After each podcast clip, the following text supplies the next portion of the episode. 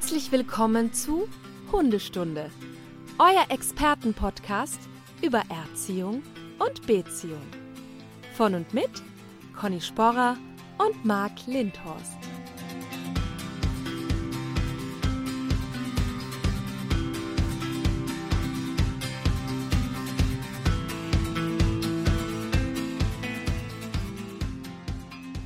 Einen wunderschönen guten Morgen, Conny. Schönen guten Morgen, Marc. So, pass auf, bevor wir jetzt anfangen, müssen wir jetzt Ja. erstmal auflösen. Ich habe ganz viele Nachrichten bekommen, Mhm. war, äh, ob es uns noch gibt, ob uns was passiert ist oder was da los Mhm. war. Denn letzten Freitag gab es keine neue Folge. Ja. Wiu, wiu, wiu, wiu. ja, es ist wirklich schlimm, wenn gewisse Routinen plötzlich so ein bisschen auseinanderbrechen und Ja. man noch dazu schlecht vorbereitet ist. Also wir haben das ja nicht angekündigt, sondern es war ja so, dass wir, dass ich leider krank wurde nach meinem Urlaub und echt nicht in der Lage war zu sprechen. Und dann haben wir verschoben, dann war wieder, ich weiß nicht, irgendwas anderes und dann Ja, hat es leider ich, nicht ich, geklappt. ich löse das jetzt auf. Also, Mhm. genau. Conny war passend zur jetzigen, heutigen Folge Urlaub mit Hund im Urlaub, verdientermaßen. Ja. Das war ja voll verdient. Also ich habe gesehen, du hast dich da sehr gut erholt, da kommen wir gleich zu, was du ja auch vorbereitend gemacht hast und sowas, ne, zum Thema Hund. Ja, dann äh, hatten wir gedacht, dann schieben wir die Aufnahme woanders hin. Da hatte ich Dreharbeiten, die überraschenderweise länger dauerten, als ich dachte. Und dann haben wir geplant, gut, am gleichen Tag schieben wir es einfach nach hinten. War auch alles super, bis ich auf der Autobahn war und dann ein Auto in einer Baustelle dachte, ach, ich spontane Selbstentzündung. und damit die Autobahn voll Ja. gesperrt war und es so spät wurde, dass ich nicht mehr in der Lage war, dann noch eine Aufnahme zu machen. So, und dann war ja Plan B. Conny war unterwegs, ich war unterwegs und im Hotel nehmen wir die nächste Folge auf. Also die jetzige. Ach ja, stimmt. Genau, und dann war, ja, und dann dachte mein Laptop und mein Mikrofon, nee, wir unterhalten uns mal gar nicht mehr. Also Ja. wie ihr hört, das lag nicht an uns. Also wir haben alles gemacht, aber irgendwie war da der Wurm drin. Aber jetzt sind wir topfit. Genau. Also so ein bisschen. Und wir haben ja eigentlich noch gar nicht wirklich angekündigt, worum es heute gehen wird. Ne? Wir haben ja angekündigt, dass wir im Sommer die große Fragerunde machen und ähm, eure Fragen beantworten, wovon wir ja schon sehr viele bekommen haben, die wir auch fein säuberlich selektiert haben. Aber wir haben uns überlegt, dass das jetzt äh, zu Beginn der Urlaubszeit einfach passen würde, wenn wir ein, eine Episode zum Thema Urlaub mit Hund machen. Genau, weil die meisten haben ja noch, äh, so wie ich, den Urlaub vor sich. Und Ja. wir Hundemenschen können, verreisen ja nicht ohne Hund. Das ist ja klar. Also wir sind ja mit Hunden unterwegs. Und deswegen sprechen wir darüber heute, wenn ich mit Hund verreise, worauf sollte ich denn da achten? Da gibt es ja so ein paar Sachen. Und in der Vorbereitung habe ich auch wieder so manche Sachen wieder gesehen und gelesen und gedacht, "Ah, stimmt. Gut, dass du die nochmal gelesen hast, bevor du selber mit den Hunden in Urlaub fährst, damit da nicht so ein paar Sachen Ja, passieren. ich muss aber gleich einhaken, Marc. Ähm, ich, natürlich ist es abhängig von der Destination, ob der Hund mitkommt oder nicht. Aber ich bin ehrlicherweise, ich finde es manchmal auch ganz gut für die Beziehung, wenn man so mal irgendwie eine Woche Pause macht und ähm, eben auch mal den Hund woanders unterbringt und nicht immer jetzt, also ab, ich finde nicht, dass es bedeutet, nur weil man einen Hund hat, dass man ab jetzt die nächsten 15 Jahre nur mit Hund verreisen muss. aber ich meine, das sind die Geschmäcker verschieden. Ich kenne natürlich Menschen, die das so tun, aber ich finde einfach auch ganz gut, das einfach ein bisschen durchzumischen. Ich mache das auch immer so. Ich habe Sam mal sehr oft dabei, aber ich finde ähm, eben auch mal schön, dass, äh, wenn wir so eine kleine Pause machen und uns dann wiedersehen, so ein bisschen neu anzufangen. Ich glaube auch, dass manche Hunde Urlaub vom eigenen Halter gar nicht so schlecht finden. Genau. Also gerade wenn es dann zu Oma und Opa geht, Ja. wo ja dann so einige Regeln vielleicht nicht mehr so ganz gelten oder aufgelöst werden. Also da, ist, ich glaube, das kann sinnvoll sein. Und da gibt es ja immer noch den Spruch, willst du gelten, mach dich selten. Mhm. Also man steigt ja auch wieder in der Gunst des Hundes manchmal, wenn man sich mal nicht gesehen hat, so ein paar Tage. Ja, sei ein Star, mach dich rar. Habe ich auch mal gelernt. ja. ja, und was du gesagt hast, genau, äh, da sind wir schon vor dem Thema Urlaub mit Hund, dass das ja auch abhängig ist, wirklich, wohin wir verreisen. Ja. Und ich wäre kein Fan, also äh, den Hund im Flugzeug mit zu transportieren. Ja, Bei Semmel, wie viel wiegt die? 13 Kilo. So, damit wird sie bei den meisten Fluglinien nämlich nicht mit im, äh, im ähm, na, wie heißt das denn hier, in der Flugkabine mit, den, Mhm. mit dir reisen dürfen, sondern müsste im Frachtraum. Ja. Äh, Ich, das ist der Worst, also das kann ich mir gar nicht vorstellen, wie mein Hund in einer Box im Frachtraum im Flugzeug mitfliegt stundenlang. Äh, Das ist, also ich, Für mich auch nicht vorstellbar. Ich würde es auch niemandem empfehlen, aber Semmel hat da tatsächlich ja schon Erfahrung, weil die kam ja aus Griechenland. Die hat das gut verkraftet, die war damals ein bisschen sediert. Ähm, hatte aber immer noch Energie dann auch, als sie meine alte Hündin Abby kennengelernt hat, die einmal ein bisschen anzuknurren. Also ähm, nein, ich, ich, ich möchte das keinesfalls gutheißen. Für mich ist im Frachtraum den Hund zu transportieren, eigentlich gibt es nur einen Grund und das ist ein Umzug ins Ausland, wo eben der Autoweg ausgeschlossen ist. Aber ansonsten ist es für mich auch ein No-Go. ja genau, und das würde ich auch noch gelten lassen, wenn es einmalig ist und dann nie wieder.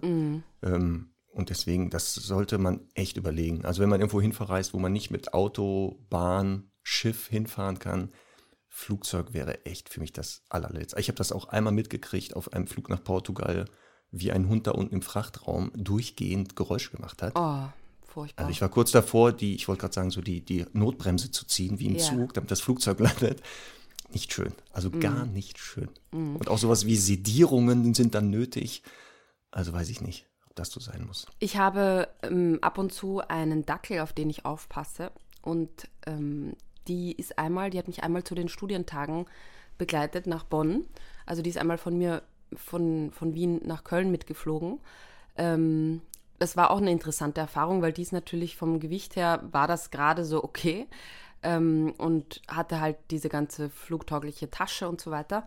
Und ich muss ehrlich sagen, also ein Hund, der jetzt nicht super, super cool und gut sozialisiert ist, für den ist selbst auch das ähm, Mitnehmen in der Kabine stressig, weil du hast halt natürlich doch eine längere Aufenthaltszeit am Flughafen, da sind überall glatte Böden. Und was mir halt noch so in, in, in Erinnerung bleibt, ist, dass der Hund zum Start ähm, ja, oder eigentlich die ganze Flugzeit über auf dem, also im, im Bodenraum, äh, wie heißt das, im Fußraum bleiben muss, in der Tasche, in der verschlossenen Tasche theoretisch. Das heißt, das ist eh schon mal nicht so bequem da unten. Ähm, meistens sind dann, ist dann das Bordpersonal auch irgendwie äh, da toleranter. Aber ich kann mich erinnern, so in dem Moment, wo das so richtig laut wird und losrollt, da war die schon ein bisschen gestresst. Ähm, völlig zu Recht, weil das sind ja komische Geräusche und auch ein komisches Gefühl. Also, ich sage zwar immer, ich möchte, dass der nächste Hund muss flugtauglich werden. Ich möchte den viel mitnehmen können auch. Aber so richtig die Erfüllung ist das Fliegen für Hunde nicht, finde ich. Nee, also ich gesagt, bin ich kein Fan von. Also gesagt, Ausnahmen bestätigen die Regel. Conny, was ist da los? Ich höre da kratzenden Hals Ja. und ich sehe, was ist das hier, so angeschnittene Tasse? Was ist das? Ist das Kaffee. Tee etwa? Nein, das ist Sehr Kaffee. gut. Ja, Es ist, ist einfach heilsam. nur, ähm, meine Erkältung ist noch nicht ganz abgeklungen, deswegen muss ich hier so ein bisschen röcheln und rotzen. Ja, tut mir leid. War das, war das etwa durch das, den Aufenthalt am Wörthersee? Hast du dir da Ja, eine Erkältung vergeholt? Das äh, weiß man nicht so genau, woher das kommt. Ähm, aber es ist ehrlicherweise für mich sehr typisch, dass ich dann nach dem Urlaub noch mal eine Woche flach liege, aufgrund von Klimaanlage, irgendwelche ähm, Bootfahrten oder sonst was irgendwie. Ach man. Ja, aber dann ist es so. Genau, wir wünschen dir alle gute Besserung. Vielen Dank. Also alle, ne, Conny ganz viele Nachrichten schreiben, das hilft, das wird helfen. Das ist okay. So, Ja, guck, also, wie bist du denn, äh, die, der Semmel war mit, habe ich ja gesehen. ja War auch, war Bruno dabei? Nee, habe ich das äh, falsch der gesehen? war, der war dabei, doch. Ja, doch, doch, der war auch dabei. dabei. Wie seid ihr denn angereist? Mit dem Auto. Mit dem Auto. Das heißt Voll also bepackt. lange. Ja, mit tollen voll- Sachen, die das Leben schöner machen. Nein, voll bepackt, ja. Ähm, und das ist eh auch nochmal, finde ich, ein, also Auto ist nochmal ein sehr wichtiges Thema. Da habe ich sehr viel Erfahrung, auch mit sehr langen Fahrten. ähm, ich weiß nicht, wie du das siehst. Ich bin, also für mich gibt es so einen Aspekt, den ich sehr wichtig finde, gerade im Sommer, wenn man verreist. Und das ist halt, ähm, wenn man den Hund zum Beispiel im Kofferraum transportiert oder auch in einer Box, dass da einfach die Temperatur halbwegs zumindest so ist wie im Fahrerraum. Also ich finde, viele Klimaanlagen, die kommen ja quasi nur von vorne raus und gelangen gar nicht bis nach hinten und dann klatscht die Sonne da auf die Heckscheibe und es ist viel, viel wärmer da hinten drin.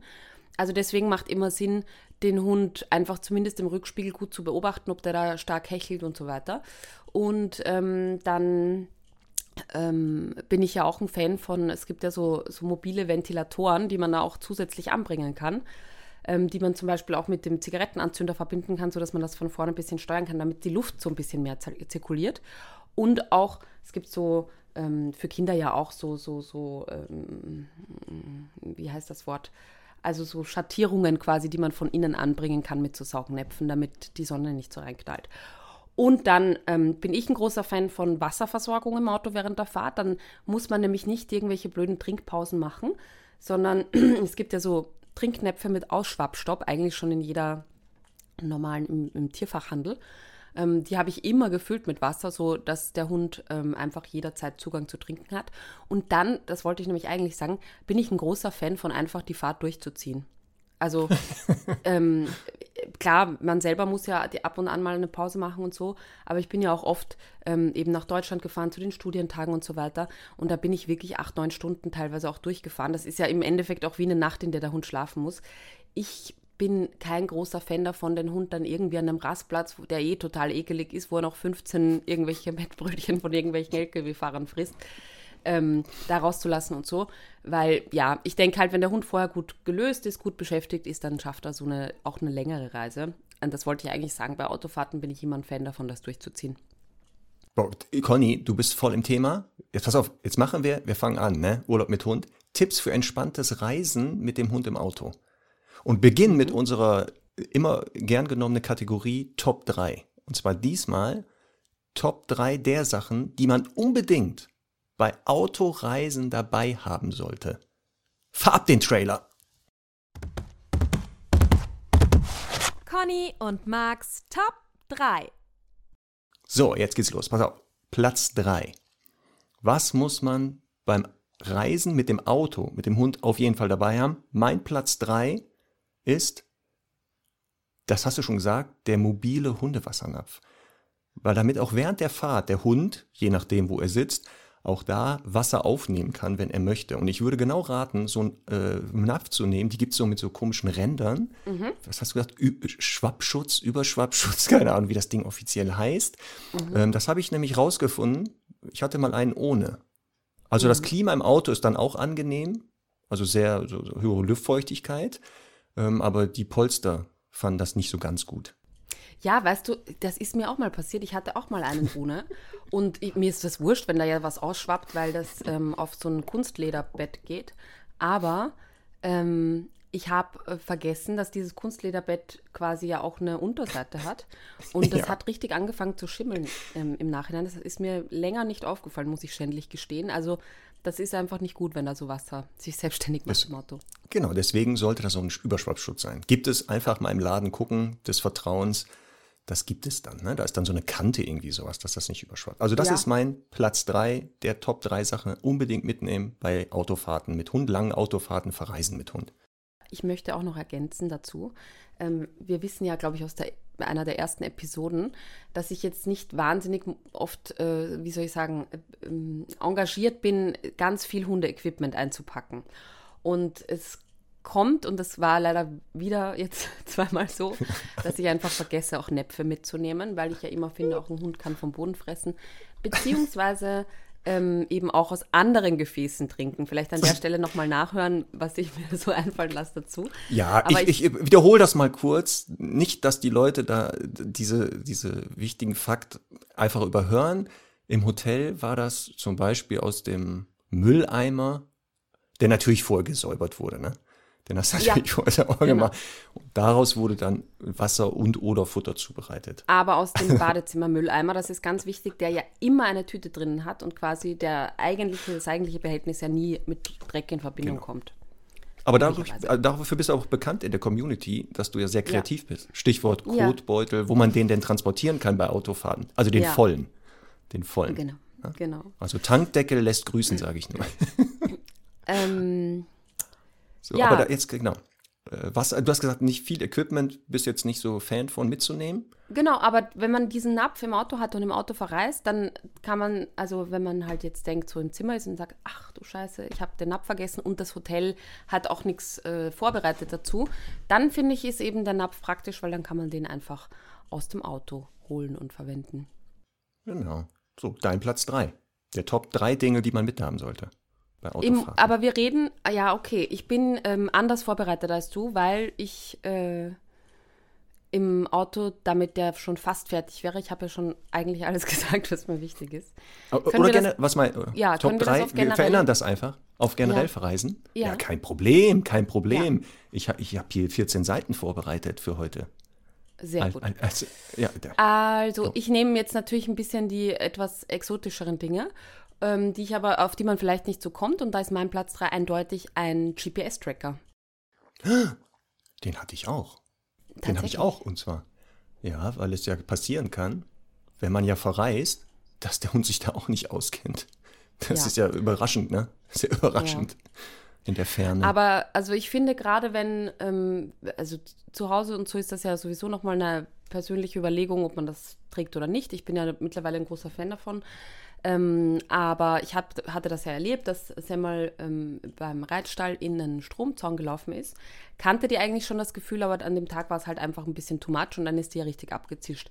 Und wenn ich jetzt dran denke, dass man so einen Wanderurlaub macht mit Kuhweiden und Co., wo einem das halt nicht so auffällt ähm, und das passiert und der Hund dort dann mitten in den Bergen irgendwo abhaut, dann ist man aber mal sehr dankbar, wenn man sich da orientieren kann. Und deswegen ähm, ist das für mich wirklich etwas, was ich früher auch überhaupt nicht so am Schirm hatte, aber jetzt ähm, auf jeden Fall äh, dabei hätte, um das mit einer App am Handy zu kontrollieren. Und die Zusatzfunktion der Tracker ist ja nicht nur, dass man ähm, sieht, wo der Hund ist, sondern da gibt es ja dann auch ähm, bei einigen äh, Anbietern diese Aktivitätsniveau oder Aktivitätslevel des Hundes. Dass man mal guckt im Urlaub, bewegt der Hund sich mehr oder weniger. Ähm, ne, das kann man ja auch nochmal gucken. Gerade so auf so Wanderungen. Wie viel Meter haben Ja. wir geschafft oder Kilometer, Höhenmeter vielleicht sogar. Genau, ich vergleiche das immer, wenn ich auch äh, laufen bin mit dem Hund oder so, vergleiche ich immer, wie weit ist sie gelaufen, wenn die im Freilauf ist, wie, wie, weit, wie viel bin ich gelaufen und so. Das ist schon ganz spannend, ja. Oder auch, wenn man Ja. mal so einen Gammeltag macht, wie wenig ist der Hund gelaufen. Aber nein, das ist, das ist auf jeden Fall eine gute Funktion, würde ich auch nochmal in den Shownotes verlinken. Ja, sehr gut. Mhm. Ja, dann Platz zwei der Dinge, die man im, für äh, Urlaub mit Hund mitnehmen sollte. Dann, Ja. dann ändern wir die Überschrift, nochmal alles löschen, so rückwärts, nochmal neu. Ja. Top, äh, super, oder? Super. Ja. Und das habe ich ohne meinen Soundboard geschafft. ich bin die menschliche Beatbox sozusagen. Voll also gut. Top 3 der Dinge, die wir mitnehmen müssen, äh, wenn wir mit Hund verreisen. Das hattest du schon angesprochen, dass ja im Auto oft die Klimaanlage nicht bis Mhm. dahin reicht, wo der Hund ist. Ähm, und da kann es dann sinnvoll sein, es gibt ja so Kühlmatten, die Mhm. man ja im Sommer nutzen kann. Ähm, und die machen natürlich Sinn, dass man die unter die Decke oder das Körbchen schiebt, damit der Hund es auch während der Fahrt kühl hat. Mhm. Alternativ kann man auch solche Kühlakkus nehmen. Da muss man nur so ein Ah. bisschen aufpassen. Also die sollten weder die Kühlakkus noch die Coolpads sollten direkten Kontakt zum Hund haben. Weil nicht unterschätzen, die Ja. kühlen sehr schnell runter. Ähm, Und das sollte ja nicht passieren. Also man sieht das ja, Ja. bei dir, Klimaanlage lässt grüßen, ne, dass man sich doch da mal böse erkälten kann. Mhm. Deswegen wäre das so auf meinem Platz zwei, wenn man im Auto fährt, gerade jetzt zu diesen Jahreszeiten für ausreichend kühle Sorgen. Sehr gut. Platz zwei bei dir. Mein Platz 2 ist der sogenannte Kong. Kong? King Kong, Kong. oder was? Ja. King Nein, Kong. es, also das ist ja ein Markenname, aber es gibt mittlerweile auch schon einige Nachbauten davon oder ähnliche Produkte. Ich spreche von so einem ganz festen, was ist das, Kautschuk wahrscheinlich, ähm, so einem Plastikteil. Ja, die Community weiß doch, was du meinst. Conny. Ja, aber äh, es geht auf jeden Fall um ein, um ein eigentlich Spielzeug, das ähm, jetzt im, im Falle des Kongs zum Beispiel so drei Kammern hat, die verschieden groß sind. Und da ist auf der einen Seite ein größeres Loch und auf der anderen Seite ein kleineres Loch. Und das kann man einfach super nutzen, um da irgendwelche Sachen reinzupacken. Im Urlaub bietet sich wahrscheinlich eine Leberwursttube gut an oder einfach Dinge, die man da irgendwie gut portioniert reinpacken kann. Ähm, und ich empfehle den Kong jetzt deswegen, weil ich ähm, das Alleinebleiben in, im Hotelzimmer für viele Hunde nicht ganz selbstverständlich und einfach finde. Also es gibt natürlich Hunde, denen ist das einfach total egal. Aber es gibt auch Hunde, die ähm, ja einfach gerne ähm, oder zumindest ein bisschen überfordert sind, dass sie da plötzlich ganz alleine verweilen müssen. Und da finde ich das, also gerade wenn man zum Beispiel Abendessen geht, geht und die Hunde sind im Hotelrestaurant nicht erlaubt, dann müssen die ja mal im Zimmer bleiben. Und ich finde auch da total wichtig, erstmal das ein bisschen aufzubauen, dass man, äh, dass der Hund auch im Hotelzimmer alleine bleiben muss. Das heißt, ich würde zum Beispiel auch mal sagen, ich lasse vielleicht noch ein paar Sachen im Auto, bringe den Hund mal ins Zimmer, richte mich da mal ein bisschen ein und dann mache ich gleich nochmal einen Weg zum Auto, wo der einfach nur drei bis fünf Minuten alleine ist und teste das mal so ein bisschen aus. Und wenn ich eben dann ähm, äh, länger unterwegs bin, dann kann ich das ähm, natürlich eben äh, nutzen, um den Hund zu beschäftigen in der Zwischenzeit. Und da möchte ich vielleicht genau auch nochmal dazu ergänzen, da ist eben auch so eine Haustierüberwachung äh, ganz gut. Also da gibt es ja verschiedene Apps oder eben auch so Babyphone-Systeme, die man mitnehmen kann. Ich finde das halt mit der App ganz praktisch. Ich habe dann immer ein Tablet dabei und zusätzlich eben auch mein Handy und kann das, man kann das streamen, ähm, dass man halt auch, wenn man im Hotel ist, vielleicht ein bisschen ein Gefühl dafür hat, äh, weckt er jetzt alle Gäste auf oder so oder ja, ist das, ähm, ist das okay? Also da finde ich einfach immer Kontrolle ein bisschen vorteilhafter. Ja, darüber werden wir nachher auch nochmal sprechen. Extra ähm, Hund im Hotel. Ja, da hast du schon ein bisschen was gesagt, was da, worauf man achten sollte oder was man vorbereiten kann. Ähm, und das macht dann auch Sinn. Also Platz zwei bei dir war der Kong, damit wenn der Hund im Hotelzimmer alleine ist, dann was zu tun hat, bevor er, weiß ich nicht, auf der Reisetasche kaut oder im Bett liegt plötzlich, was er genau. ja sonst nie macht. Ne? Kann es ja sinnvoll sein, lieber Kong mitnehmen, schön füllen und dann kann er sich damit beschäftigen. Mhm. Platz 1 bei mir.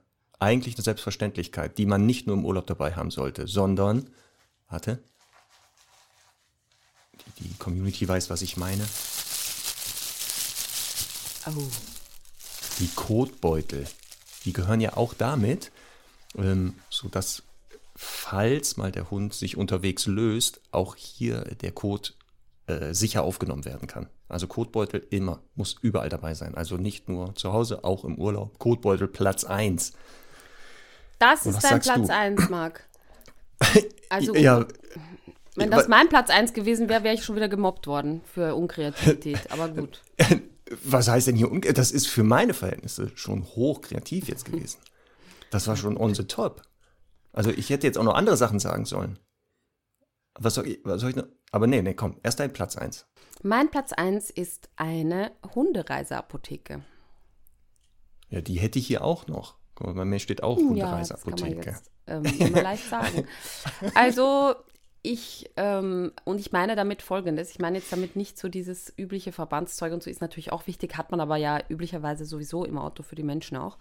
Ähm, ich finde halt, dass man äh, gerne vergisst, dann über sowas wie Durchfallmittel und sowas nachzudenken, also das, das einzupacken.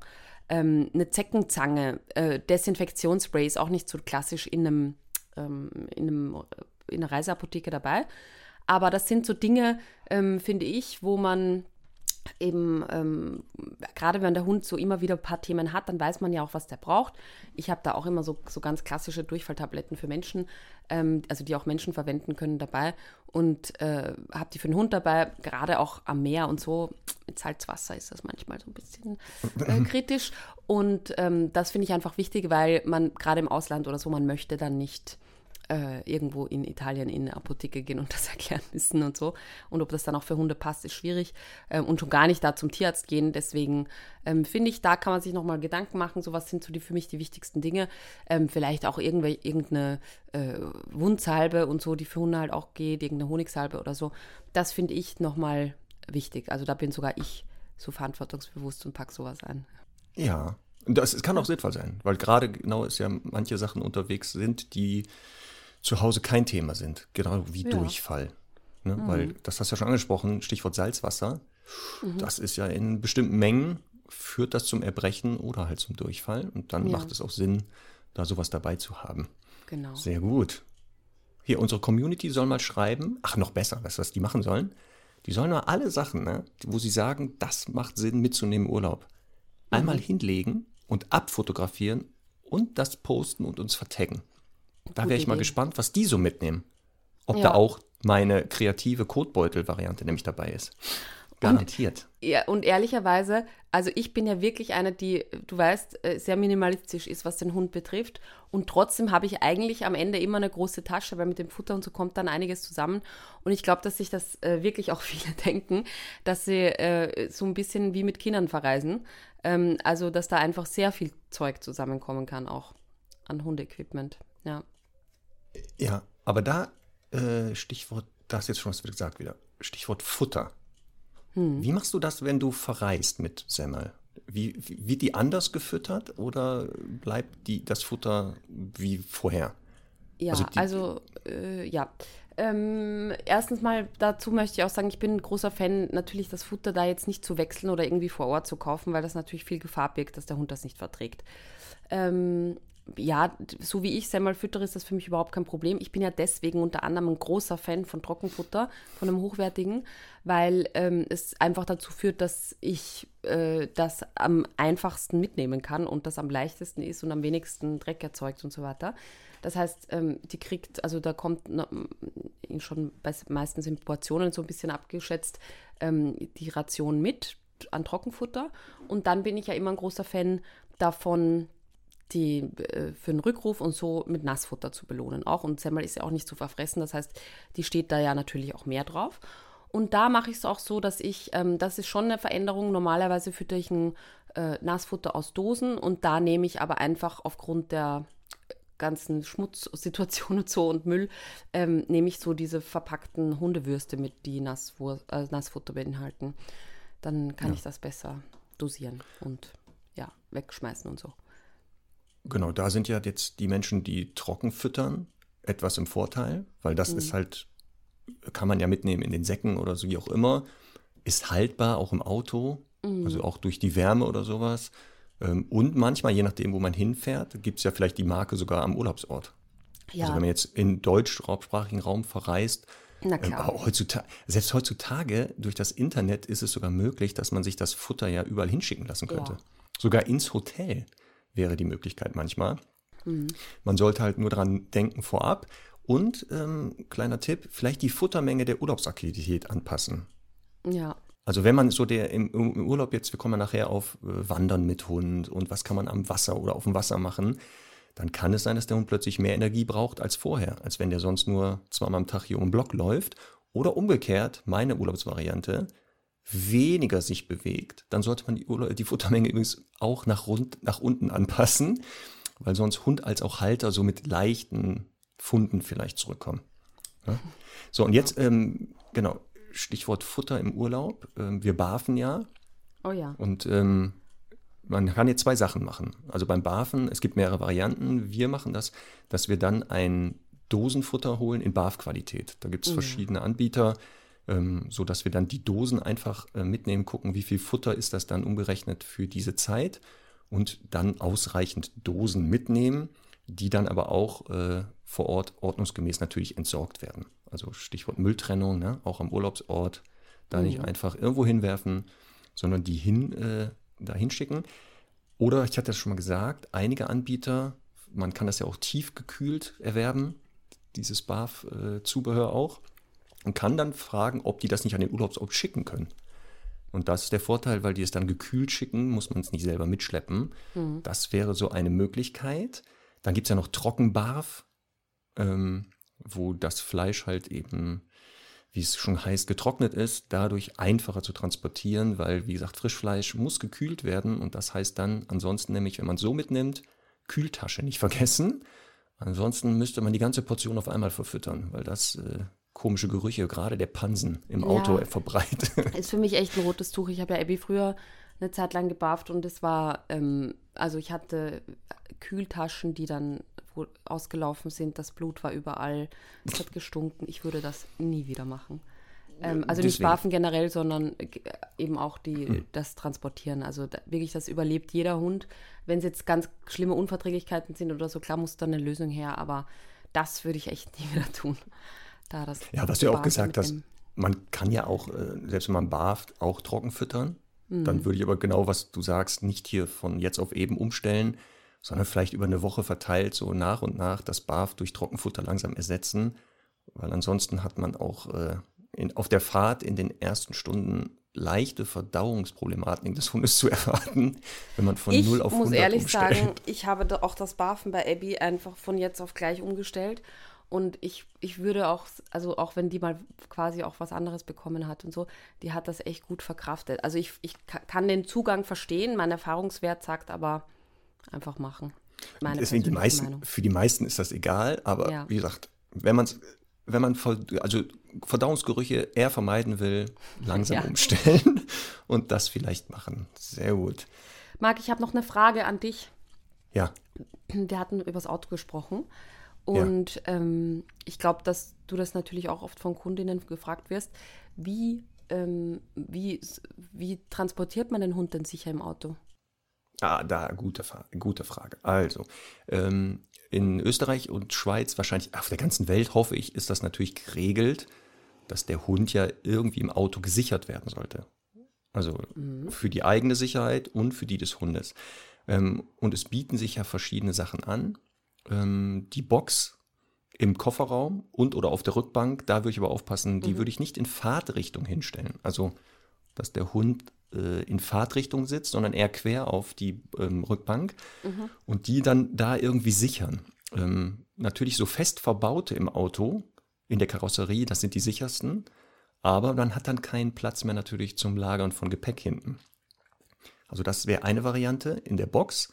Ähm, ich äh, mache das so, dass die Hunde bei uns auf der Rückbank mitfahren und dann solche Anschnallsysteme. Es gibt so solche bestimmte Geschirre, die sind dann ein bisschen anders aufgebaut und dann kann man da, da ist so ein Gegenstück zum Anschnallsystem. Da kann man die so einschnallen ähm, und dann können die auf der Rückbank mitfahren. Andere Variante, die habe ich mal früher gemacht, aber habe ich festgestellt, scheint nicht so ganz sicher, ist so ein Trenngitter. Also wenn die im Kofferraum mitfahren ohne Box, kann man dann so ein Trenngitter zwischen Kofferraum und Fahrerraum äh, aufbauen. Da würden aber nur Feste helfen. Also solche Netze, die ich da immer sehe, das ist ja sehr lustig, aber ähm, wer Physik versteht, weiß, ab einer bestimmten Geschwindigkeit ist die Masse so groß, dass das Netz mit Hund nach vorne kommt. Ich habe mir ein neues Auto bestellt und da ist tatsächlich auch so ein Netz drinnen. Ähm, und ich habe extra nochmal 15 Mal rückgefragt, äh, ob das denn robust genug ist und so. Und die haben mir das versichert, dass das darauf ausgerichtet ist. Also es gibt wohl auch schon Varianten, wo ähm, auch so ein bisschen flexiblere Netze dann ausreichend sind. Aber ja, äh, ja ich, ich nutze das auch. Ich habe auch so ein, so ein Gitter. Und beim jetzigen Auto habe ich eins bestellt, das wirklich auf mein Auto angepasst ist. Also gar nicht vom Hersteller des Autos selber, sondern es gibt so Seiten im Internet, wo man das eben ähm, zu verschiedenen Modellen einfach bestellen kann. Und dann habe ich noch etwas gesehen, ganz neu wohl, kannte ich auch nicht, ein Hundesicherheitssitz. Sieht aus wie so eine Babyschale, wo der Hund reinkommt und dann auch mit so einem, da ist so ein festes Gurtsystem schon drin. Aber das, also das ist Hunde bis 10 Kilo, glaube ich. Und das war's. Also Ja. Herr Doktor und Charlie äh, könnten wir mit solchen Systemen leider nicht transportieren. Die bleiben weiter schön angeschnallt hinten. Ja, ich finde das interessant, was du sagst, weil ähm, ich finde, es gibt irgendwie nicht, leider nicht die sicherste Variante. Also aus meiner Sicht ist das, was du machst, eh das sicherste, zu sagen, die sind auf der Rückbank, also auch in der Mitte des Autos und äh, sind angeschnallt, weil da sind sie halt relativ fest drinnen. Ähm, ich bin der Meinung, dass auch so eine fest eingebaute Box sehr gefährlich werden kann, wenn du jetzt einen Auffahrunfall hast und sich äh, die dann verbiegt und der Hund da drin eingeschlossen und irgendwie verbogen ist, also ist alles schon passiert, sehr, sehr äh, dramatisch, dann ist das für mich nicht die sicherste Variante. Ne? Also äh, es ist halt alles so ein bisschen für und wider. Ähm, und eben zumal der Hund ist halt dann im Kofferraum drinnen, also eben auch so ein bisschen mehr angreifbar, als wenn er in der Mitte wäre. Ähm, wie gesagt, Semmel ist bei mir auch im Kofferraum. Es ist immer ein Abwägen. Ähm, also ich habe sie natürlich da sicher in dem hinteren Bereich. Äh, für mich ist das halt eben auch, was du gesagt hast, ein Argument. Ich kann dann theoretisch auch mal andere Sachen transportieren, ohne dass ich da jetzt erst eine Hundebox ausbauen muss. Abby hatte ich in, auch in so einer Stoffbox, die da äh, so eingekeilt und vergurtet war, ähm, in so einem Van auf der, mit, mit einer Schiebetüre auf der Seite. Aber es ist halt alles ja ein Abwägen und nicht zuletzt für mich ja ganz wichtig der Entspannungsfaktor für den Hund im Auto. Und jetzt ähm, werden deine Hunde wahrscheinlich da einsteigen und sich hinlegen und chillen. Aber es gibt ja ganz viele Hunde, die im Auto überhaupt nicht zur Ruhe kommen oder vielleicht auch denen schlecht wird. Und da finde ich eben auch eine Box und gerade vielleicht auch so eine Textile, die so ein bisschen abgedunkelt ist, hilft halt wahnsinnig vielen Hunden, da besser zu entspannen und runterzukommen. Oder auch so eine äh, Plastikbox, ähm, wie es eben fürs Flugzeug so gedacht ist, äh, kann, kann eben auch eine, ein Kompromiss sein. Und das würde ich alles immer so ein bisschen auf die Waage legen und dann entscheiden. Genau, muss das ja eh. Also je nach Auto muss man gucken, ähm, was ist da Genau. die von der Platz auch die beste Möglichkeit. Ähm, wir, wir haben uns entschieden für diese Anschnallsysteme, weil du gesagt hast, genau, im Kofferraum können die auch, also die kennen das. Ja. Aber ich habe dann auch immer so die Befürchtung, was passiert beim Auffahrunfall? Also Mhm. wenn hinten rein einer reinkachelt, sind die gleich dran, weil hinten eine Knautschzone Ja, weniger ist als vorne noch mit dem Motor. Ähm, Aber wie gesagt, das muss man abwägen Mhm. ähm, und schauen, was da das beste System ist. Ungesichert ist die schlechteste Variante. Also nicht Auf nur jeden Fall. geldmäßig, weil man dort äh, der Hund als Fracht gilt und die muss halt gesichert werden. Man kann auch nicht einen Cola-Kasten hinten auf die Hutablage legen. Dann, wenn die Polizei das mitkriegt, muss die einen anhalten. Ja, und ich finde auch den Fußraum verwerflich. Also klar, Oh ja. in Ausnahmefällen mache ich das auch mal, wenn irgendwie, keine Ahnung, äh, da gar kein Platz mehr ist für kurze Strecken.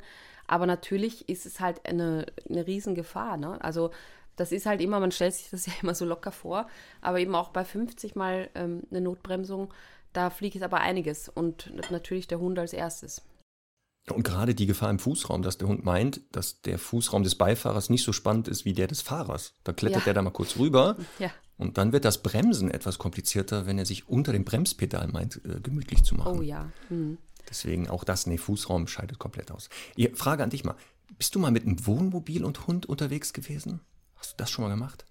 Ich überlege gerade. Ähm, nein, bisher noch nicht. Also, Tja, mhm. ich, Nein. ja, ich habe das, wir haben das mal damals gemacht Mhm. und da kann ich äh, einige Neugierige darauf hinweisen.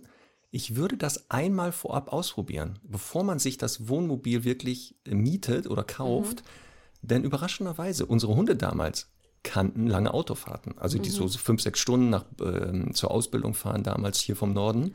Und deswegen hatten wir uns gar keinen Kopf gemacht Mhm. und hatten dann ein Wohnmobil gemietet und fuhren los. Und nach zwei Minuten hechelten beide Hunde, hatten kreisrunde Augen, waren am Zittern und wir dachten, was ist denn jetzt los?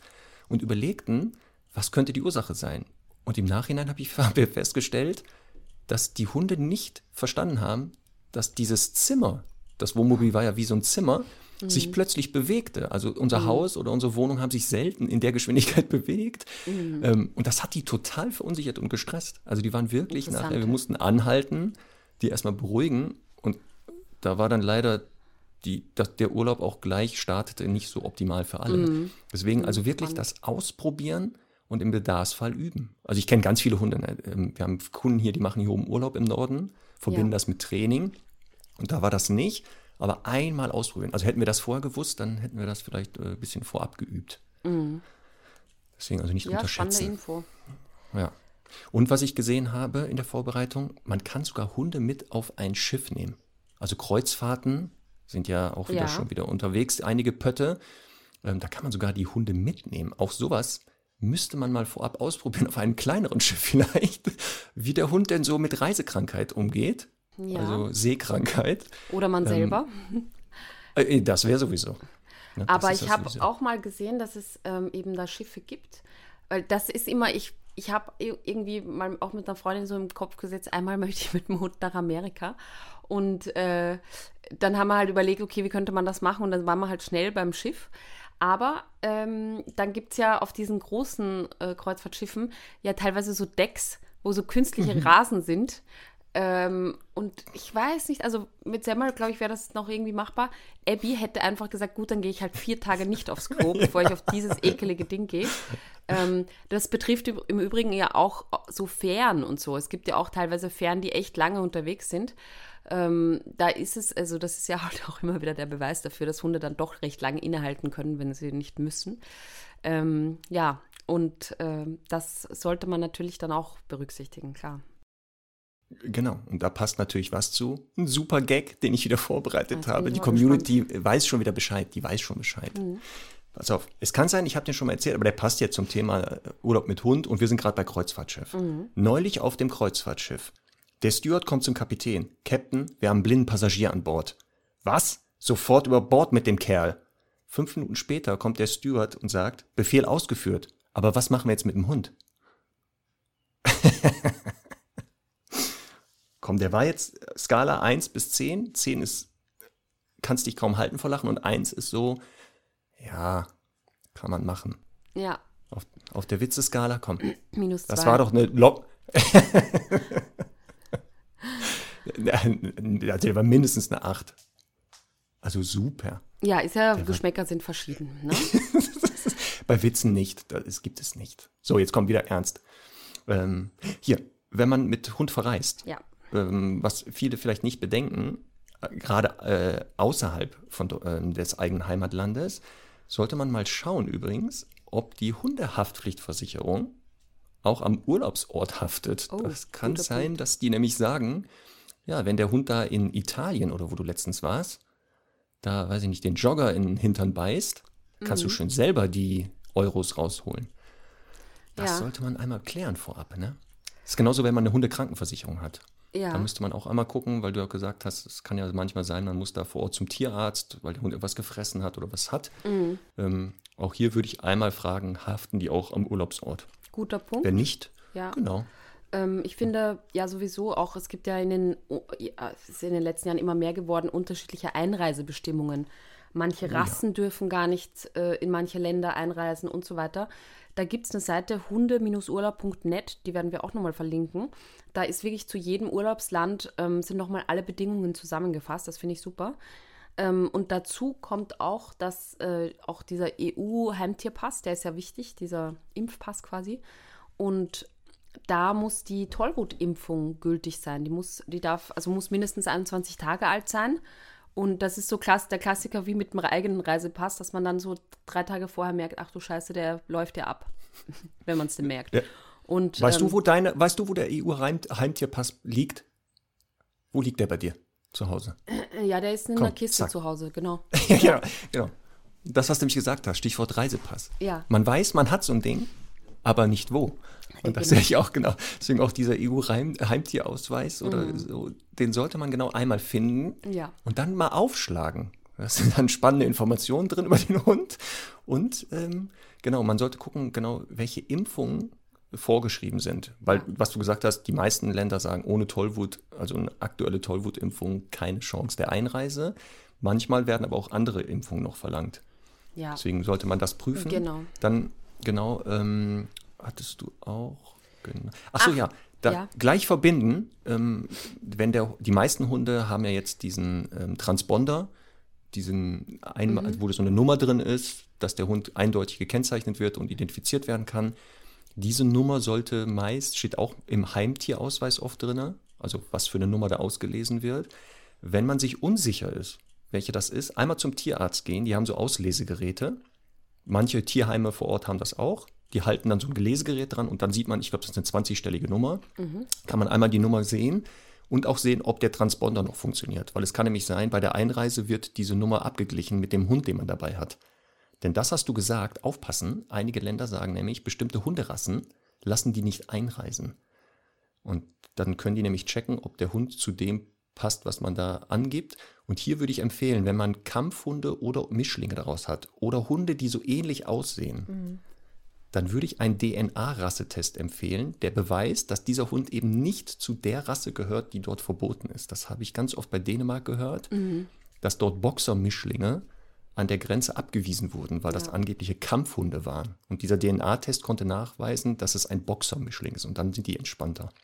Finde ich, finde ich auch einen guten Tipp, aber zum Thema Chip auch nochmal die Erinnerung, der Chip alleine reicht ja nicht, man muss ja den Chip oder diese Nummer immer auch ähm, registrieren. Also ähm, der Chip allein, es gibt ja viele Fundhunde, die einen Chip haben, aber eben wo keine Daten hinterlegt sind, das auch nochmal machen. Ähm, da gibt es verschiedenste Plattformen dafür, wo man das tun kann, aber das ist natürlich total wichtig. Und was ich auch nochmal wichtig finde, so zum Thema Tierarztbesuch vorher, dem Hund wirklich nochmal ein gutes Zeckenmittel zu geben. Und zwar nach meinem Ermessen jetzt kein Bernsteinkettchen und Kokosöl, sondern gerne ähm, eben irgendwelche Spot-on-Präparate oder Tabletten, ähm, weil es einfach auch im Ausland und gerade im Süden sehr, sehr fiese, gemeine äh, Zecken gibt, die bei uns jetzt gar nicht äh, existieren und die einfach sehr, sehr ähm, gefährlich sind für Krankheiten, die übertragen werden. Genau, und das würde ich auch empfehlen. Ich bin auch nicht Fan von solchen Spot-on-Dingern und Chemie auf den Hund oder den Hund rein. außerhalb von Deutschland oder im Süden von Deutschland Mhm. teilweise gibt es das ja, ähm, würde ich wirklich einmal mit dem Tierarzt sprechen, welche Krankheiten am Urlaubsort zu erwarten sind. Mhm. Der weiß das ganz genau und kann man den Hund schützen. Und diese Spot-on-Präparate ähm, helfen vor den meisten gefährlichen. Denn so Sachen wie ähm, die Herz, äh, Quatsch, die äh, Babiose, Ehrlichiose, Hepazon, Hepatozoonosen, die werden durch diese sogenannten Zecken übertragen. Und da gibt es viele Medikamente. Und die anderen beiden gefährlichen, Leishmaniose wie Herzwürmer durch Mücken. Auch hier gibt es aber Präparate, die die theoretisch äh, verhindern, dass der Hund Opfer davon wird. Ja. Und das sollte man wirklich tun, weil nicht unterschätzen, gerade die Krankheiten, die ich genannt habe, sind echt heftig. Und das Ja. muss man dem Hund nicht antun. Absolut. Also deswegen Spot on, okay, gucken, was geht. Ja. Ähm, Was auch sinnvoll sein kann, dass man ähm, so 14 Tage oder drei Wochen vorab den Hund nochmal entwurmt. Ja, Weil der Wurm, also, Her also die Würmer, die Parasiten unheimlich die Abwehrkräfte des Hundes übrigens belasten, sodass man dann mit einem etwas gesünderen Hund in den Urlaub fährt. Auf jeden Wie Fall. hältst du das mit Entwurmung eigentlich? Entwurmst du regelmäßig? Ich habe früher ähm, immer Tests machen lassen, also den Code eingeschickt und einfach so drei Kotbeutel abgegeben, die ich über drei Tage gesammelt habe, um zu checken, ob da Wurmbefall ist. Ähm, mittlerweile sehe ich das ein bisschen anders. Ich habe da auch vom Ralf Rückert mal einen relativ aktuellen Artikel dazu gelesen und ähm, halte das so, dass ich einfach alle drei Monate entwurme. Also früher, wie gesagt, habe ich das nur, nur getestet, weil im Endeffekt, ja, ist eine Entwurmung, dient dazu, dass das, was drin ist, rausgeht und übermorgen kann jetzt wieder ein Wurm kommen. Das ist ganz klar. Aber ich sehe es jetzt nicht mehr so kritisch wie, äh, wie früher. Also wir ähm, halten das so wie du.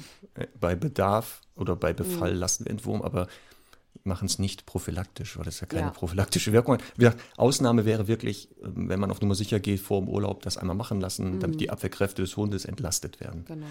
Ach so, und äh, Tipp nochmal, als Vorbereitung, bevor man wegfährt, ne, kann ich nur empfehlen, hat eine Kundin mir gegeben, den Tipp, voll gut, ein Halstuch für den Hund mitnehmen in den Landesfarben und das den Hund tragen lassen. Die hat gesagt, egal wo die hinfährt, ne, wenn der Hund, weiß ich nicht, so ein grünes Tuch hat, Irland, oder die in die Niederlande fährt mit den Farben, die Einheimischen sind ganz anders mit dem Hund gewesen. Ach, lustig. Gerade weil der so eine optische, also so Optik hatte, Stichwort Kampfhund. Ja. Aber sag ich ja, wenn der dann mit so einem äh, Niederlande-Banner darum lief, waren die Holländer ein bisschen entspannter. Die sind ja eh schon entspannt, aber die waren noch entspannter. Also das ist auch ein guter Tipp. Gucken, ob man nicht ein Halstuch in Landesfarben mitnehmen kann. Oder mit dem Wappen oder der Fahne des Landes. Finden die gut. So, Das mache ich dann. Wenn ich dich mal mit den Hunden besuche, dann werden die schön Rot, weiß, rot. Rot-Weiß-Rot tragen. Ja. ja, musst halt schauen, dass du dann nicht mit einem Schäferhund ankommst. Das könnte dann auch wieder ein bisschen anders aufgefasst werden. Was meinst du denn damit? Ist da irgendwas in der Geschichte mal gewesen? Ja, dass so ein Schäferhund mit Rot-Weiß-Rot aufmarschiert oder auch mit den, mit den deutschen Farben. Naja, Ja. schnell das Thema nicht. wechseln. Ähm, Genau. Ja, ich habe eigentlich eh nur noch eine Sache. Ähm, Ja. Oder ja, ich, ich wollte, weil ich ein paar Mal gefragt wurde, noch mal ganz kurz was zum Thema Stand-up-Paddling mit Hund sagen. Ja, Ähm. wie, kann man, wie kann man nämlich den Hund am, am Strand, was kann man denn so mit dem Hund am Strand alles machen, wenn man denn so einen Wasserurlaub wie du am Wörthersee gemacht hast? Ja, also ich war einmal, ähm, ich glaube vor drei oder vier Jahren, ähm, in Italien auf so einem Hundestrand. Ich war vorher sehr skeptisch damit, muss ich sagen, weil ich gedacht habe, da ist Anarchie pur und mit einem unverträglichen Hund wird das eine Katastrophe. Aber ich muss echt sagen, ähm, es war sehr entspannt. Ähm, da ist ja sowieso Leinenpflicht und die Leute achten darauf. Und es war auch so, dass der Hund sich einfach unter, den, unter die Liege verkrochen hat, beziehungsweise unter den Schirm. Man geht halt so, was weiß ich, einmal in der Stunde, alle zwei Stunden mal ins Wasser, um den abzukühlen. Ähm, und ja, apportiert da ein bisschen und dann ist halt auch wieder Ruhe. Ich fand das eigentlich sehr entspannt. Ähm, man verbringt dann halt, also wir haben das so gemacht, den halben Tag da am Strand und dann macht man irgendwelche anderen Dinge. Aber insgesamt fand ich das eben sehr positiv, so ein Hundestrand.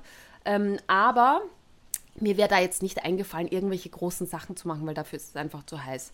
Ähm, auf einem See zum Beispiel, wo man das ja auch mit einem Wanderurlaub und so weiter verbinden kann, da muss ich sagen, da war es super, ähm, weil ich habe dann äh, mir ja, ähm, so ein Stand-Up-Paddleboard gekauft vor, keine Ahnung, drei Jahren Und das habe ich eigentlich immer dabei, wenn man länger sich an einem See aufhält.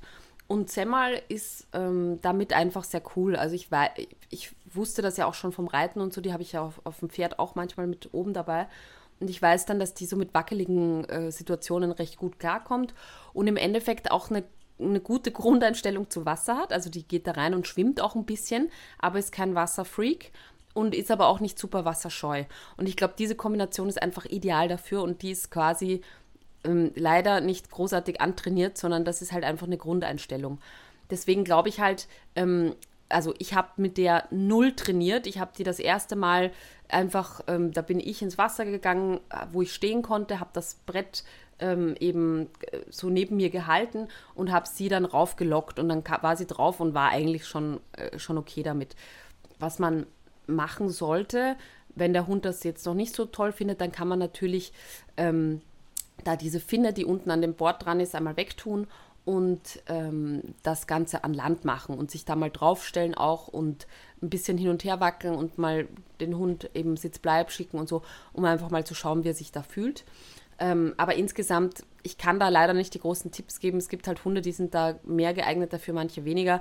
Wenn ich mir jetzt vorstelle, dass Abby auf so einem Board, ähm, die wäre da, also erstens mal hätte sie einen Herzinfarkt bekommen, weil sie eventuell ins Wasser hätte fallen können. Und zweitens ähm, war die einfach auch viel zu ungeschickt und ungelenkig und zu grob, also zu groß äh, dafür. Und Semmel hat ja einfach ein ideales Gewicht mit den 13 Kilo, die kann man eben mal hochnehmen und so. Und das ist super. Aber was ich schon empfehlen würde, ist, äh, und gerade bei Hunden, die wasserfreudiger sind, ähm, eine Schwimmweste anzuziehen. Und ähm, da muss ich ganz ehrlich sagen, also wenn man da wirklich mal mitten irgendwo auf dem Wörthersee ist und entweder es kommt dann irgendein Motorboot vorbei, das das Ganze ins Wanken bringt und die fällt runter, ähm, dann ist natürlich also in der Panik einfach für den Hund viel einfacher, wenn er da gut gehalten wird. Beziehungsweise manche Wassernerdhunde, die ähm, fallen dann halt äh, oder springen dann einfach ins Wasser und sagen so, ich habe fertig und sind dann halt wieder an Land unterwegs. Und da ist halt einfach gut, wenn man da so eine Sicherheit hat, finde ich. Genau, die Schwimmweste macht Sinn, gerade bei diesem Stand-Up-Paddling für Nicht-Eingeweihte. Das ist ein, wie ein dickeres Surfbrett, da steht man dann drauf, hat so ein Paddel in der Hand. Der Hund vorne meistens steht, sitzt oder wie auch immer. Mhm. Und gemeinsam bewegt man sich halt übers Wasser. Und da wäre ich auch, glaube ich, gerade zu Beginn, wenn der Hund noch unerfahren ist, eine Schwimmweste macht schon Sinn. Hunde können ja schwimmen, also die wissen das nun manchmal nicht. Aber gerade wenn man weit vom Land entfernt ist und der Hund da irgendwie Probleme hat, dann macht die Weste Sinn. Auch das vorab natürlich dran gewöhnen. Ja. Das ist ein Fremdkörper, ne? sollte man ähm, vielleicht vorher mal den tragen lassen eine Zeit lang, dass er merkt, ah, ähm, ist doch nicht so blöd. Und Aber das wäre eine Möglichkeit. Vielleicht auch nochmal ein Argument für die Schwimmweste. Meine Kollegin Katja hat eine ähm, bisschen über einjährige äh, Labrador-Mischlingshündin, die eigentlich so vom Typ ja einfach eigentlich sehr wasseraffin wäre, aber die hat einfach, die hat sie nicht zum Schwimmen bekommen, richtig, ja. Also äh, mit allen Mitteln probiert. Und dann haben wir so überlegt, ja, eine Schwimmweste wäre eigentlich mal eine gute Option. Und dann ist die da zwei, dreimal mit der Schwimmweste rein und ist wirklich zum Fisch geworden. Also die, diese, die, diese Schwimmweste hat der einfach die Sicherheit gegeben. So ein bisschen halt wie Schwimmflügel bei einem Kind, die halt am Anfang helfen, aber dann natürlich ähm, auch irgendwann wieder wegfallen können. Äh, das finde ich e-, echt eine super Sache. Und wie gesagt, wenn man ähm, selbst vielleicht nicht ganz sicher ist oder so, du kannst ja den Hund, der da jetzt auch hysterisch irgendwie strampelt, in irgendeiner Notsituation ja auch schwer retten. Und deswegen finde ich das immer eine gute Sicherheitsmaßnahme. Ja, genau, auch für die anderen Beschäftigungen, die man ja am Wasser, also ob das jetzt äh, Meer, Strand, ähm, See oder Fluss ist, kann ja die Weste sinnvoll sein. Also wenn man jetzt über Wasserapport nachdenkt und gerade der Hund so ein bisschen unsicher ist mit dem Element Wasser, ja. dass man übergangsweise halt die Weste anzieht oder halt, ähm, wenn man dem Hund beibringen möchte, kontrolliert, dass er Menschen retten kann. Also ein Rettungsring zum Ertrinkenden bringt und am Ring ein Seil ist und dann zieht er die beiden raus. Das könnte man auch als Beschäftigung machen, aber da sollte man vielleicht doch mal jemanden drauf gucken lassen, der da Ahnung von hat. Also nicht zu mir kommen. Ich, ich kann mir das gut bildlich vorstellen, aber. zu mir auch nicht. Ich, äh, nein. Aber da gibt es ja genug. Also, wie gesagt, ne, ob man dann auch am Strand macht, Gegenstände im, im äh, Sand verbuddeln ja. und der Hund muss die jetzt, wenn er die sucht, rausbuddeln. Also, da kann man sehr kreativ sein. Ähm, nur nicht unterschätzen, was du gesagt hast, gerade Meer oder sowas, das ist ja oft auch mit Wärme verbunden in diesen Ländern, wo man dann äh, ins Wasser kann mit dem Hund, dass man dafür ausreichend Schatten auch für den Hund ja. sorgt. Natürlich. Ja. Und aufpassen, Trinkwasser mitnehmen an den Strand. Ja. Weil, haben wir ja schon am Anfang gesagt, wenn das Salzwasser ist und der Hund meint, er trinkt das mal genüsslich, dann äh, braucht man doch die Reiseapotheke, die du erwähnt hast, schneller als man denkt. Ja. Also am Strand immer dabei haben. Drei Sachen: Schattenspender, Trinkwasser und was natürlich noch? Kotbeutel, Leute, Kotbeutel. Ich glaube, ich werde der Schirmherr der Kotbeutelstiftung, wenn es das gibt. Wenn nicht, dann gründe sie bitte. Ja, oder? Ach, Ja. voll gut. Herrlich. So. Was, warte mal, jetzt haben wir, das haben wir, ne? Das haben wir. Pass auf, jetzt müssen Ja. wir aber eine Sache, ja, bevor, also, äh, wir müssen ja noch darüber sprechen, Hotel. Mhm. Falls man jetzt nicht zeltet, äh, weiß ich nicht, im Wohnmobil wohnt oder im Wohnwagen, Hund im Hotel. Mhm. Worauf wir darauf achten sollten. Ähm, und da hast du ja schon gesagt, zum Beispiel, dass einige Hunde zwar super alleine bleiben können zu Hause, aber im Hotelzimmer nicht. Das würde ich nämlich auch vorab mal ausprobieren bei Freunden, Bekannten, wenn man die besucht, dass man mal guckt, kann er auch in einem anderen Zimmer alleine bleiben. Ja. Also Freunde, Bekannte besuchen, mit den Freunden, Bekannten dann rausgehen und dann mal mit so einer Kamera oder sowas gucken, wie verhält er sich da. Damit man es dann im Hotelzimmer weiß, kann er es oder kann er es nicht und im Zweifel nochmal üben kann vorher. Ja, beziehungsweise ich finde halt, wenn ein Hund das generell kann, dann ist das eben oft in so einem, wie schon erwähnt, in so einem Mini-Crash-Kurs äh, oft nochmal gut aufgefrischt. Also ich finde einfach nur schwierig, man kommt an, man ist hungrig, will gleich essen gehen, lässt den Hund am Zimmer, der ist irgendwie noch ein bisschen durch den Wind und so. Das ist natürlich irgendwie schwer. Aber eben in kleinen Etappen nochmal aufbauen, was ich auch ähm, empfehlen kann, wenn der Hund das gut kennt und kann, eventuell eben auch die Box mit ins Zimmer zu nehmen, so eine mobile Box, weil er da quasi, ja, natürlich, der Raum muss kühl sein und so weiter, aber da äh, fühlt er sich dann wohl, das kennt er, in der Box zu warten. Das kann eine Hilfe sein. Und was ich auch immer als Tipp gebe, ist, im Hotel ähm, vorher anzufragen, ein Zimmer am Ende des Ganges zu bekommen. Denn ähm, es ist halt oft so, dass ein Hund an sich gut alleine bleiben kann, aber im Hotel super wachsam wird, weil da halt viele Leute vorbeilaufen. Und das hat man vielleicht zu Hause gar nicht, weil man in einem Haus wohnt und da läuft halt niemand am Haustor vorbei. Ähm, und deswegen äh, ist es, also oft sind die Hundezimmer eh schon so angelegt. Aber ich finde halt gerade bei einem wachsamen Hund zu sagen, äh, bitte nochmal das Zimmer eben möglichst weit hinten, wo der auch nicht gestört wird, das finde ich nochmal einen wichtigen Tipp.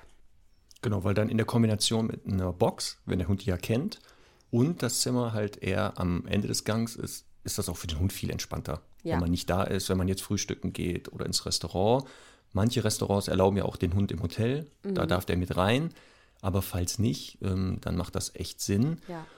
Und die Box verhindert natürlich, dass der Hund aus Versehen ins Hotelbett oder da auf die äh, Sofas und Sessel wandert. Ähm, falls man keine Box dabei hat oder jetzt die vergessen hat, dann auf jeden Fall eigene Bettbezüge oder Decken bitte mitnehmen. Also dass Das man ist dann auch sagt, gut, nochmal ein guter Tipp. Ähm, Ja.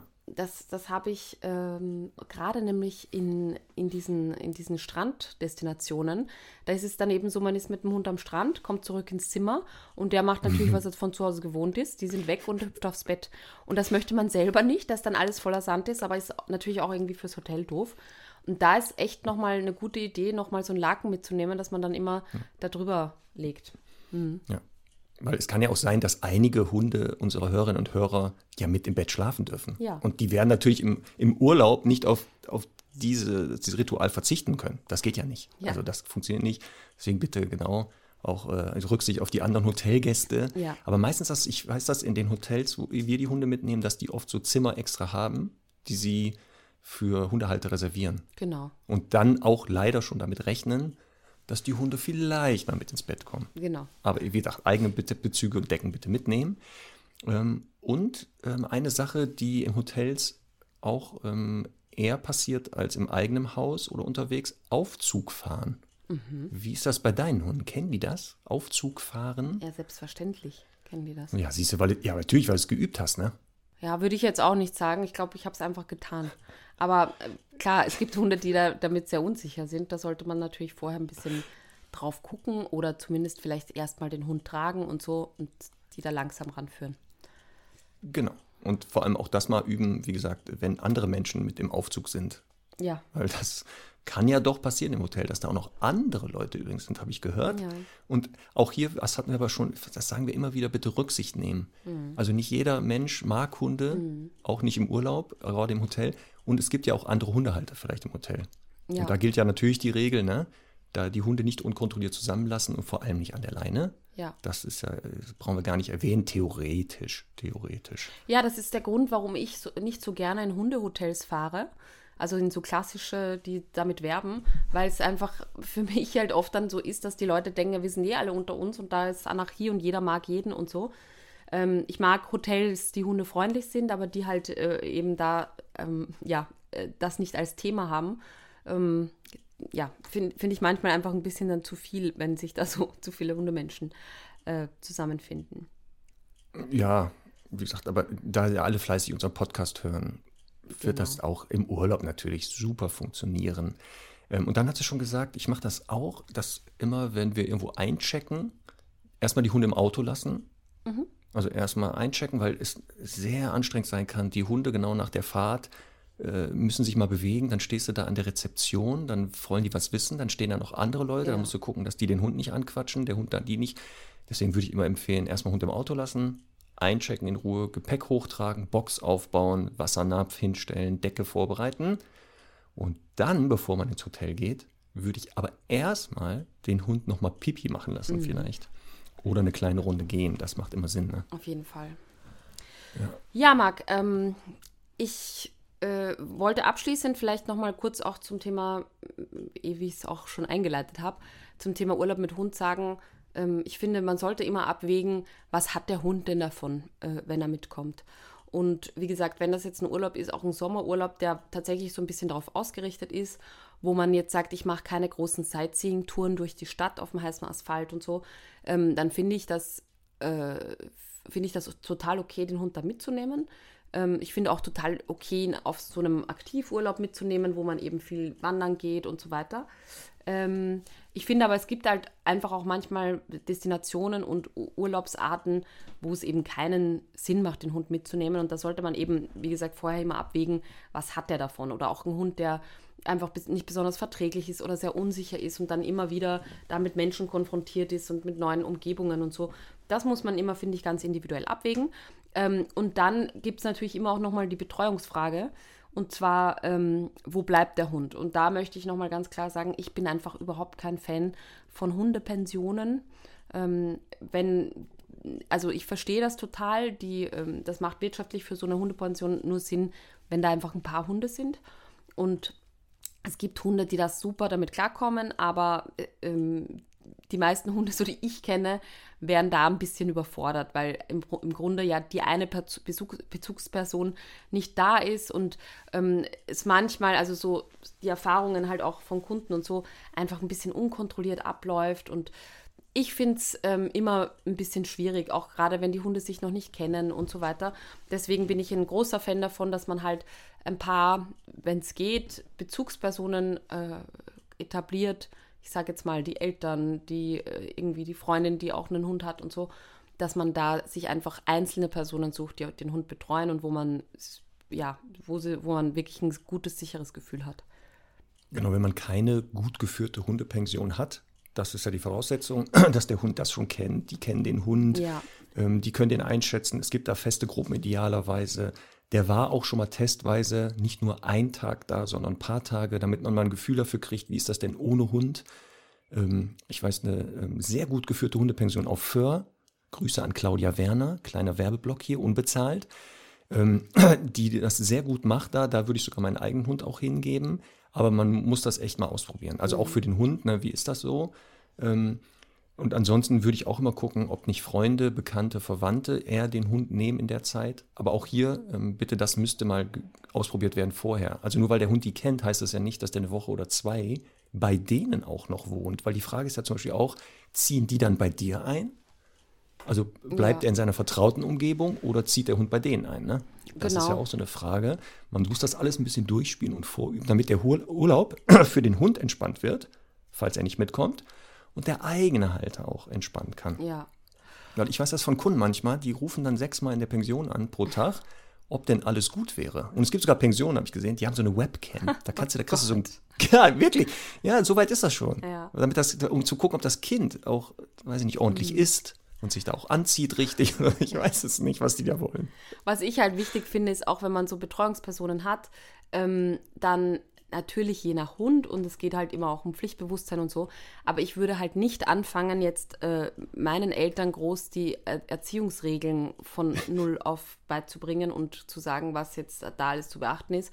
Ähm, ich würde ein paar Grundthemen, also ich würde zum Beispiel sagen, jetzt bei Selmal kein Kontakt zu anderen Hunden an der Leine, also im besten Fall gar kein Kontakt zu anderen Hunden, die wir nicht kennen. Ähm, und also solche paar Grundthemen äh, würde ich halt da ganz klar formulieren. Aber alles andere soll der Hund halt eine Woche ein bisschen Halligalli machen und dauert es wieder zwei Tage, bis er eingenordet ist und ähm, es ist okay für alle. Also lieber das als irgendeine so Mischform, die dann irgendwie eh nicht richtig durchgezogen wird. Und nochmal, das heißt ja Urlaub mit Hund und der Urlaub ist ja dann auch für den Hund und deswegen bei Genau. Oma, Opa, also den eigenen Eltern, ähm, gelten ja eh immer kaum Regeln oder andere. Ja, Und das ist auch in Ordnung dann, wenn das der Hund und der Halter nachher aushalten, diese, diese Phase. so. Aber guck mal, das heißt, unsere Hörerinnen und Hörer können jetzt in den Urlaub theoretisch starten, wissen, worauf sie achten müssen. Ne? Ja. Ähm, wir verlinken, wie gesagt, nochmal Einreise, diese Seite, wo man guckt, Einreisebestimmungen, welche Impfungen, ist da Genau. Maulkorbzwang, was für Rassen darf man mitnehmen. Die Checklisten, Genau, die Checklisten ähm, werden wir nochmal machen. Wo kann man gucken nochmal, Stichwort Autofahren, woran sollte ich denken, was Genau. sollte ich dabei haben. Ähm, falls man GPS-Tracker einsetzt, äh, da werden wir auch nochmal gucken, Ja. äh, worauf sollte man achten. Und dann kann der Urlaub eigentlich beginnen. Also ich arbeite noch diese Woche und ab Montag habe ich auch Urlaub. Das heißt, Marc, nächste Woche keine Hundestunde. Leider nicht, denn Urlaub heißt ja auch Urlaub für den Podcast. Der muss sich ja auch mal erholen. Ja. Also er ist ja auch jetzt, er hat sich schon ganz lange dabei. Der hat ja auch keinen Urlaub gehabt durchgehend. Ja. Jede Woche musste er ran fast, bis auf letzte. Auflösung nochmal zurückspulen. Da haben wir erklärt, warum wir nicht aufgenommen haben. ähm, das heißt, genau, ihr müsst leider dann, äh, was heißt leider? Ihr macht einfach folgendes. Ihr fangt bei Folge 1 nochmal an und hört das einfach nochmal alles an sich. Ganz Alle genau. Folgen nochmal. Jede Folge bewerten, abonnieren eh. Also habt ihr ja schon. Alle, die jetzt hier hören, haben ja natürlich den, Podcast abonniert Ja. und ähm, empfehlen den auch immer fleißig weiter anderen Hundemenschen. Ja. Auch gerne ungefragt. Also wenn man draußen Hundeleute sieht, einfach hingehen und sagen, hier, hallo, wie heißt Ihr Hund? Und die zweite Sache ist, sofort darauf hinweisen, Hundestunde abonnieren. Und wenn die dann so komisch gucken, ne, gleich Handy raus, zeigen, was die meinen. Und ähm, danach starten wir dann mit unserer versprochenen Beantwortung der diversen Fragen in Genau. unserem Sommer-Special. Also den ganzen Sommer hinweg beantworten wir eure Fragen, die per Mail kommen ähm, und freuen uns dann schon drauf. Genau, schickt uns ruhig weiter die Fragen. Da sind schon ganz spannende Sachen dabei. Hast du schon mal Fall. gelünkert? Ja. Das, das, auch da bin ich gespannt, was du da für eine Antwort drauf hast. Ja. Da wäre ich sehr gespannt. Genau, schickt die ruhig weiter. Genau, wir werden dann Fragen beantworten. Kreuz und quer. Also wirklich, da gibt es keine. Äh, also es muss nur zum Hund, also mit Hund zu tun haben. Nicht über den, jetzt nicht fragen, wo kann man Urlaub machen? Im Hunsrück. Witzig, oder? Was? Wegen Hunsrück? Ja, in diesem Sinne mit dem Top-Witz beenden wir diese tolle Folge äh, als Einstimmung für den Urlaub. Wir hoffen, wir konnten euch ein paar Tipps geben und freuen uns dann, euch in zwei Wochen wieder begrüßen zu dürfen. Genau, und wer in den Urlaub noch äh, fährt, erholt euch gut, Auf jeden Fall. entspannt und lasst manchmal alle fünf Grad sein. Ne? Auch im Urlaub Jo. darf man dann auch mal ein bisschen fünf Grad sein lassen. Okay, dann äh, wünsche ich dir noch einen erfolgreichen Tag. Und dir einen schönen Urlaub, Marc. Ja, bis dann. Tschüss. Tschüss.